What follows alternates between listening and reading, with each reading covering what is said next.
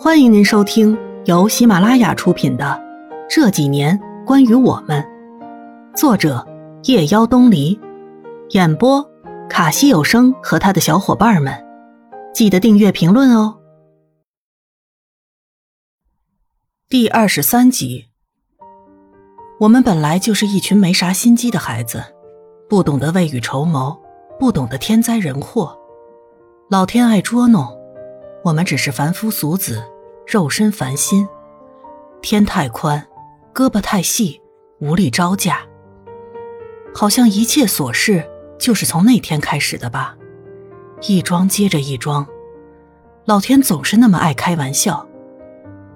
我记得那天还很早，我还在睡觉，晚上在酒吧折腾的太晚，大家都很累。我听见有人在敲门。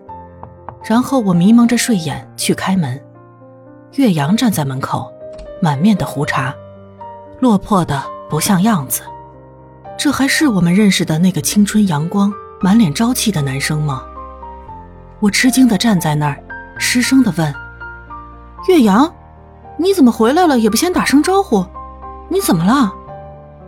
岳阳失魂落魄的问：“菲儿，罗兰在吗？”“罗兰在公司啊。”最近这段时间他太忙，住在公司就没回来过。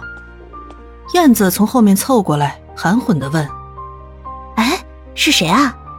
然后看到岳阳的样子，大惊失色，脱口而出：“哇，岳阳，你是遭打劫了吧？”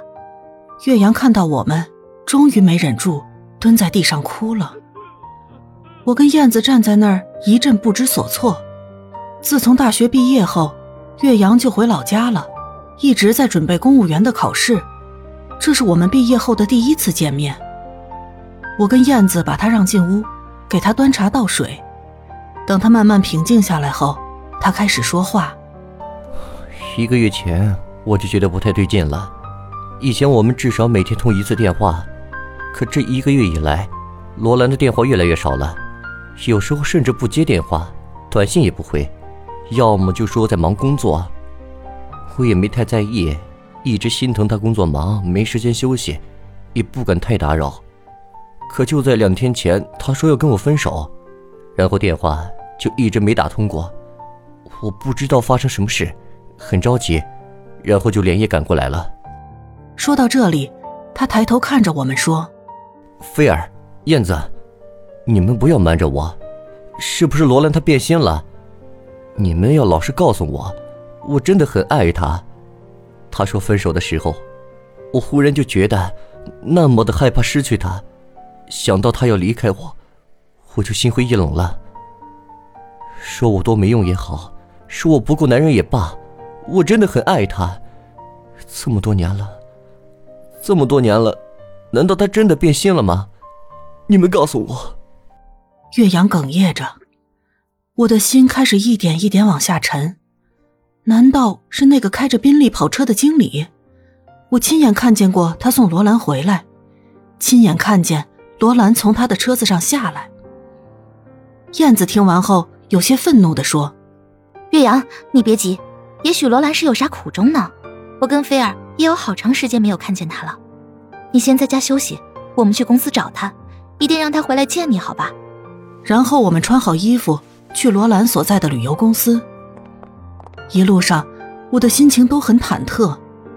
罗兰跟岳阳在一起快五年了，岳阳很爱她，他俩一直都是我们当中最幸福的样子，情侣的楷模。如果罗兰真的是因为开宾利跑车的经理而跟岳阳分手，那么他们曾经那么美丽的童话也将化为泡影了。燕子，要不我们先给兰打个电话吧？就这么兴冲冲的跑去兴师问罪，不太好。燕子看了我一眼，说：“哎，也好。”然后我拨通了兰的电话。兰，岳阳过来了，他要见你。兰在电话那边沉默，然后说：“好，我马上回家。”我们在楼下等，然后看见兰穿着工作服出现在我们面前。兰，你跟岳阳怎么了？岳阳现在的状态很不好。兰，你们俩的感情。是你们的私事，我们管不了。可是你得给人岳阳一个理由，是吧？你看大家这么多年朋友，你俩又是这么多年的感情，你得对你们的感情负责任呐。兰很平静的看了我俩一眼，说：“他在哪儿？在楼上呢。”然后我们上楼。岳阳看到兰很激动，紧紧抱着她不松开。兰像个木偶一样，任由他抱着，没有任何反应。我跟燕子走出来，轻轻关上门。他俩的事情还得他们自己慢慢解决，旁人帮不了。我埋头走路，心里七上八下的。燕子看着我说：“菲儿，你怎么了？有点反常啊。”燕子，我心里很不踏实，我担心兰跟岳阳。他俩的事呢？我们俩管不了，只有他们自己才能解决好。如果兰真的要和岳阳分手，那我们也无能为力，是吧？希望兰不要冲动，放弃了跟岳阳这么多年的感情。燕子疑惑地说：“菲儿，你是不是知道什么呀？”燕子，有一次我看见兰公司的经理开车送她回来，我不知道这次兰要放弃跟岳阳这么多年的感情，是不是因为这个？这事有多久了？很久了。燕子想了一阵，然后说：“看来咱们小兰子是真的变心了呀。兰一直是我们三个当中想的最多、最踏实稳重的那一个。如果她真的要和岳阳分手，那么肯定也是经过深思熟虑的事情。要是她真的选择了那个经理，如果她觉得值得，那我们也只能祝福她了。”合掌为朴素的礼敬。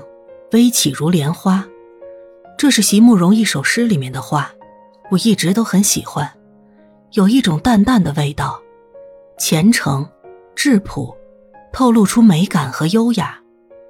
现在，我双手合掌，潜心的祈祷，愿大家安好。本集播讲完毕，感谢您的收听。